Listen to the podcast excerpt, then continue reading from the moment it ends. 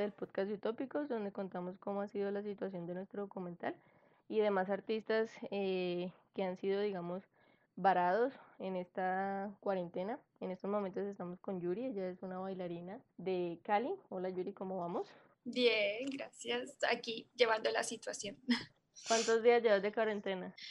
Pues la verdad, llevo más de 15, o sea, desde que la Valle dijo que no iba a dar más clase, desde ese momento pues como que no he tenido cómo salir. Solamente salí una vez a grabar un video para el trabajo y ya, antes de que pusieran el toque de queda. Y cuando, me cuando estás contándolo el trabajo, ¿en qué trabajas? ¿Qué haces? ¿A qué te dedicas? Pues actualmente estoy trabajando con dos academias.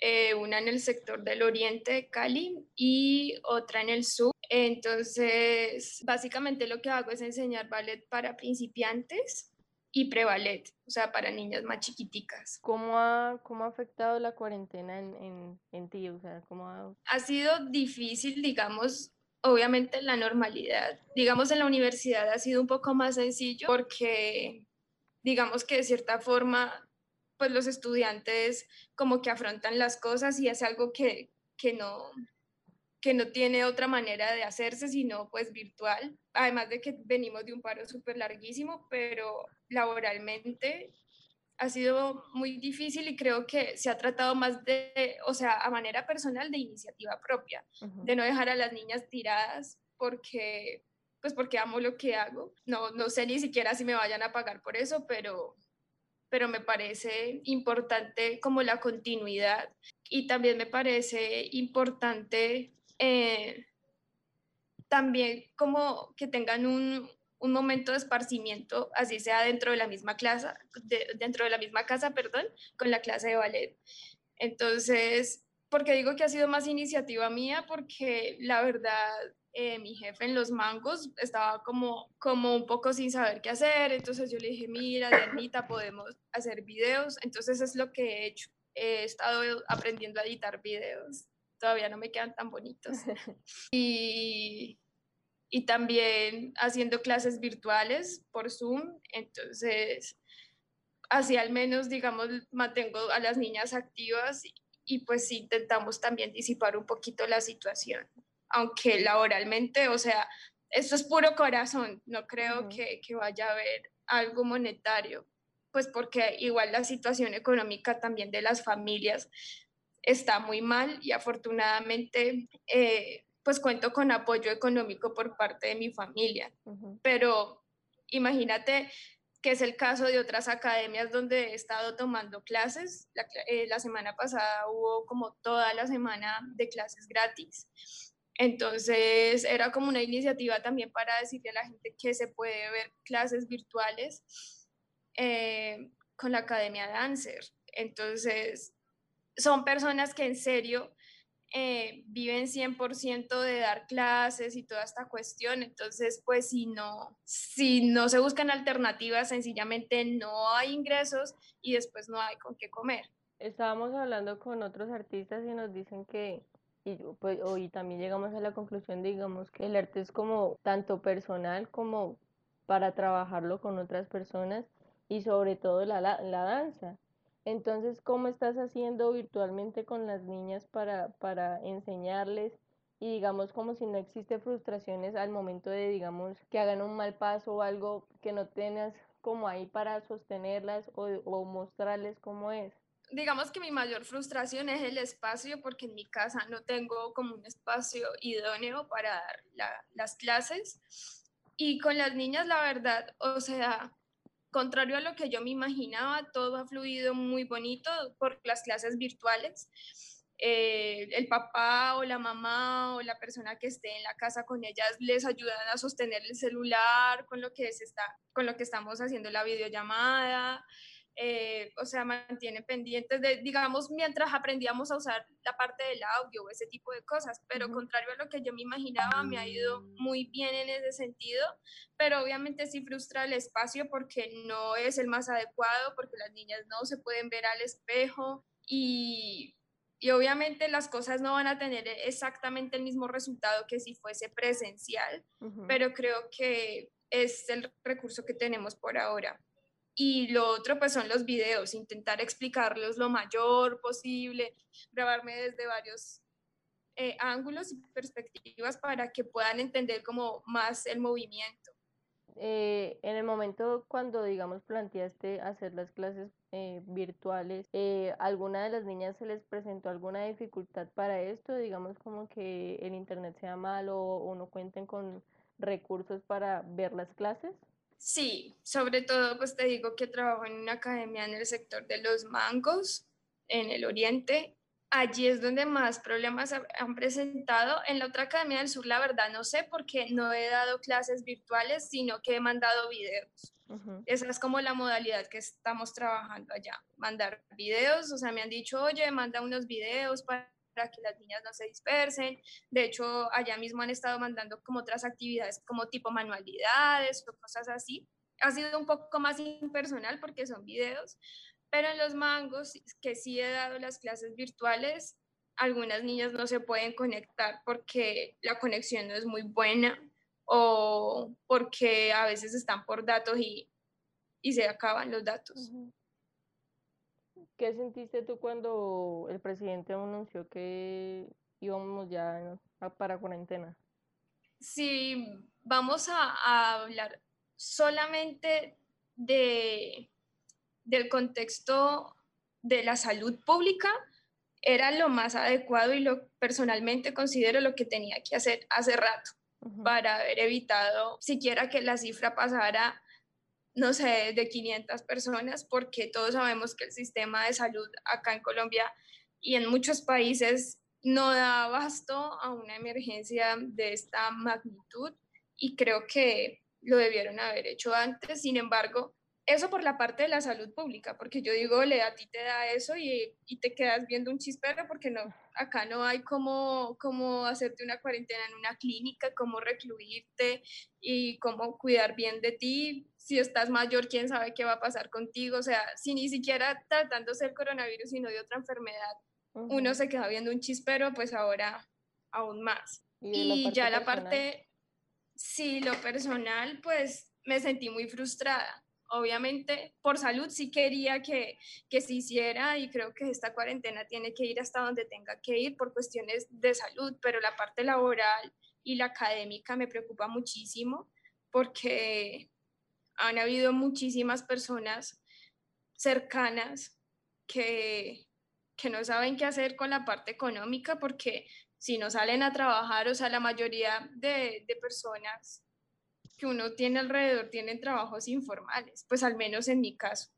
Entonces, pues es angustiante en el sentido de que no sabes cómo van a solucionar para tener al menos con qué mercar. Yo sé que han habido iniciativas, de hecho me han mandado como tres formularios de artistas de Cali para ver si alguien necesita ayuda y toda esta cuestión, pero pues de allí a que eso se haga efectivo, pues hay también una incertidumbre allí. ¿Cómo es la informalidad en la danza? ¿A qué te refieres con informalidad? ¿El laboralmente? Ajá. Pues digamos, en mi caso, los trabajos que hago ni siquiera son por prestación de servicios, porque no alcanza a hacer una cifra importante de dinero. Y pues eso por esa parte porque a veces tú vas a dar clase una sola vez a la semana o dos veces, pero el pago obviamente no, no es mucho. Por otra parte, las, los eventos artísticos también, diga, que es lo que más me he sentido frustrada, porque habíamos estado ensayando, habíamos estado montando otras coreografías, otras obras con el colectivo Contempo Valle, a manera personal, y todo eso se frustró. O sea, digamos lo más cercano que teníamos era la temporada de danza en la Univalle. Entonces íbamos a hacer, no digamos desde la parte académica, sino artística. O sea, es una temporada de danza así como pudiese haber una temporada, no en el Teatro La Concha, pero pues en Univalle. Y se quedó allí frustrado eso porque obviamente a la semana, o sea, ya iba a ser la semana de la temporada de danza y el rector dijo, no, cerramos el campus, pues porque no puede haber aglomeración de tantas personas y bueno, Entonces, personalmente, siento que la parte informal desde la danza, personalmente, ha sido como eh, los eventos artísticos que uno mismo se inventa para, para surgir y para tener ingresos económicos. También para crecer y para expresar, porque muchas de las coreografías que estábamos montando tenían como eh, visiones, posiciones políticas, posiciones críticas, entonces todo eso se quedó sin poder decir. Eh, ya hablando como del, de, del arte y de crear, tú como artista, ¿cómo has, o sea, cómo esto te ha ayudado en la creatividad? pues afortunadamente he tenido la posibilidad de darme cuenta de clases virtuales como las que te conté que toda esta semana fueron gratis, entonces digamos aproveché para ver clases virtuales de géneros que nunca había explorado, o sea, por ejemplo, hip hop, en la vida había visto una clase de hip hop, entonces todo eso a uno lo enriquece, así yo no vaya a ser la gran bailarina de hip hop, no creo que lo llegue a ser porque pues es un género muy diferente a lo que estoy acostumbrada a hacer y, es bastante exigente, pero eso igual te enriquece. Eso digamos en cuanto a aprendizaje. Y a la parte creativa, pues la verdad, actualmente me la he pasado es escribiendo, porque creo que al estar hacinados en la casa, se queda uno con uno mismo y entonces no hay más opción sino ponerse a pensar, ponerse a hablar con uno mismo y creo que salen muchos pensamientos. No digo que sea la cosa más importante del mundo ni que sea la cosa más especial, pero al menos sí, digamos, me ayuda en mi ejercicio creativo como artista y como ser humano, porque no cualquier persona, así no se considere a sí mismo artista, puede aprovechar esta, eh, esta situación. ¿Cómo alguien que no es artista puede expresarse en estos tiempos? Pues es que la verdad, es mi posición como artista. Pues yo estudio arte, digamos, lo hace algo más académico, pero más allá de eso creo que el arte es algo que habitan todas las personas, que desde que tú seas un ser humano sensible, allí va a haber material de arte latente. Si a ti te preocupa muchísimo, no sé, que te tiren la basura en la calle, ya es algo que está dentro de ti que está allí latente. Tú ves por qué medio lo sacas, tú ves si lo sacas por medio de un dibujo, si lo sacas por medio de, de una escritura, si lo sacas por medio de un performance. Ah, que si no sé hacer un performance, que no sé actuar, hay textos también. O sea, en internet cantidad de textos hay que le enseñan a uno como tipsitos o la técnica entera si quiere. Entonces, digamos que medidas para personas que no se consideran a sí mismos artistas el arte está abierto para todo el mundo.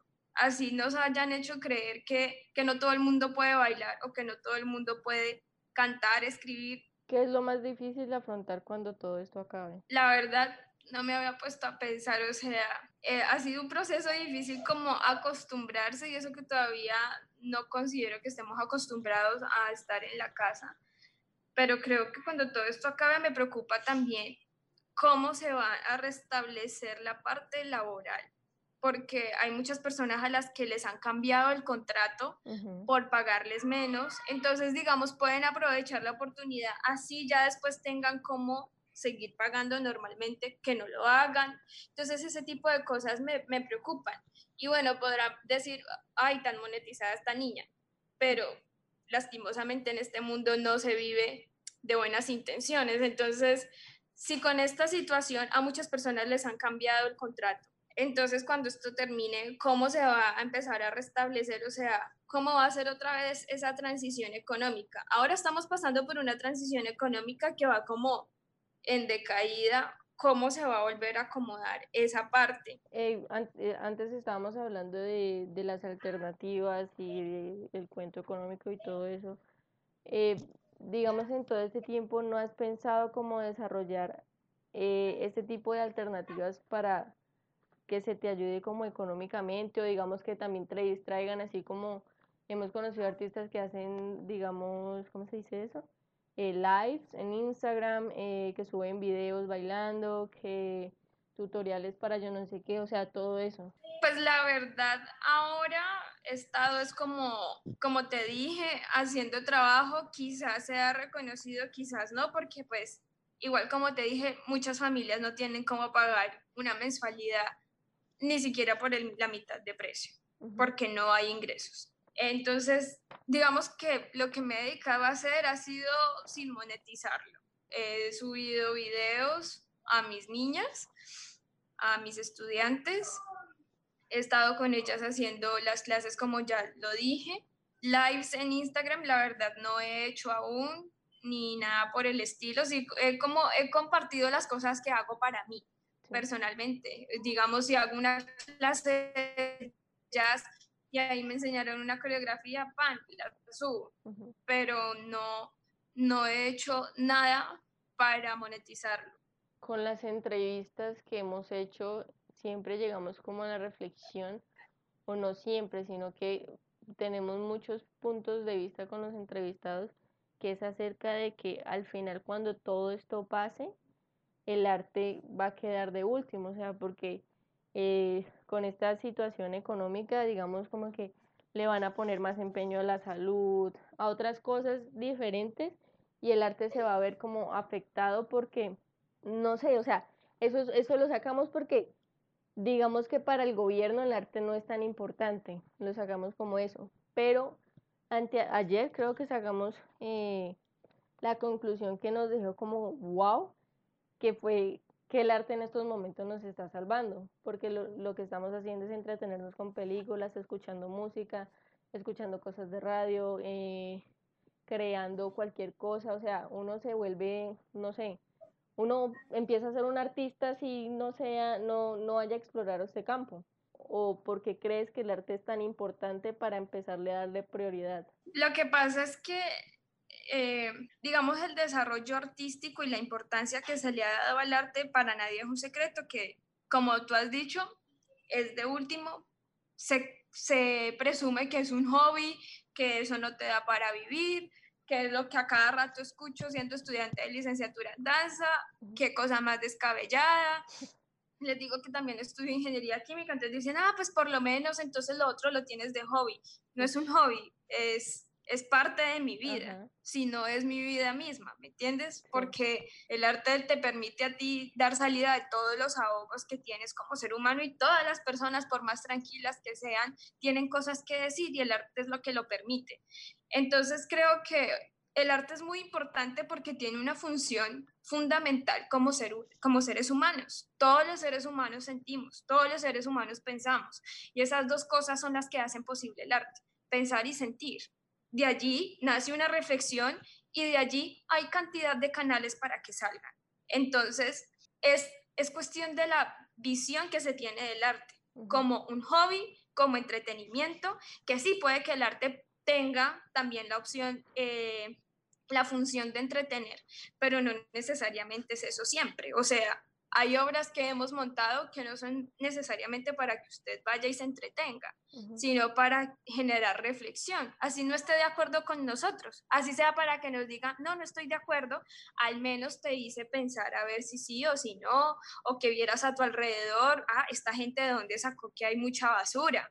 Ah, eh, mira, que sí, ah, no, no me parece. Entonces, el arte, más que un hobby, más que entretenimiento, es una forma de expresión humana y mediante el arte se puede rastrear la historia humana. O sea, es tan fuerte que el arte da reflejo de toda la historia de la humanidad. O sea, si, si el ser humano se considera como, como una especie civilizada es porque tenemos ciertos rituales y de los rituales es donde se desencadenan las expresiones culturales y artísticas. Entonces, ¿cómo no entender que es tan importante si el arte contiene la historia misma? Cada momento histórico, político, social ha dejado un movimiento artístico bastante fuerte. Súper, súper interesante lo que dijiste y súper áspero. Eh, mira que nosotros estábamos eh, hablando con un artista plástico y el man decía que el man, que el arte existía para que las personas pudieran creer en algo. Entonces, esa reflexión nos dejó también como que wow, ajá, que uno cree cuando uno ve lo que está. Entonces, por eso, digamos, las personas empezaron a ser santos y empezaron a pintar ángeles y todo eso. O sea, el arte es lo más importante, creo yo, para, para el mundo, porque es lo que, en realidad, es lo que, lo que nos hace creer en algo. ¿Cómo viven en tu cabeza esa parte racional con esa parte artística? Digamos que hay una situación que me parece muy chistosa, que es al momento de aprender como pasos o cosas nuevas porque parezco como un Sheldon, como si se me hubiera borrado el sentido común y a veces tengo que entender las cosas desde la fuerza, desde los fenómenos físicos para que pasen por mi cuerpo.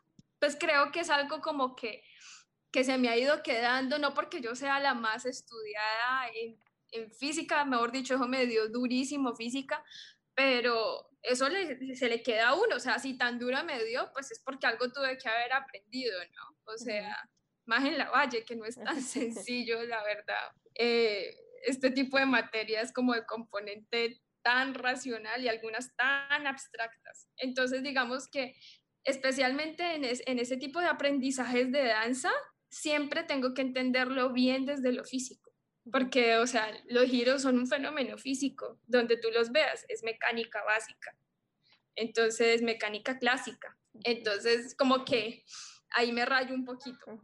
No entiendo, eh, estábamos hablando con más artistas y, a veces unos son como ingenieros, eh, han sido abogados y, y es curioso porque digamos, yo siempre estuve como relacionado con el arte y pues, estudié comunicación, pero me fui por la parte audiovisual, nunca pensé como en ingeniería.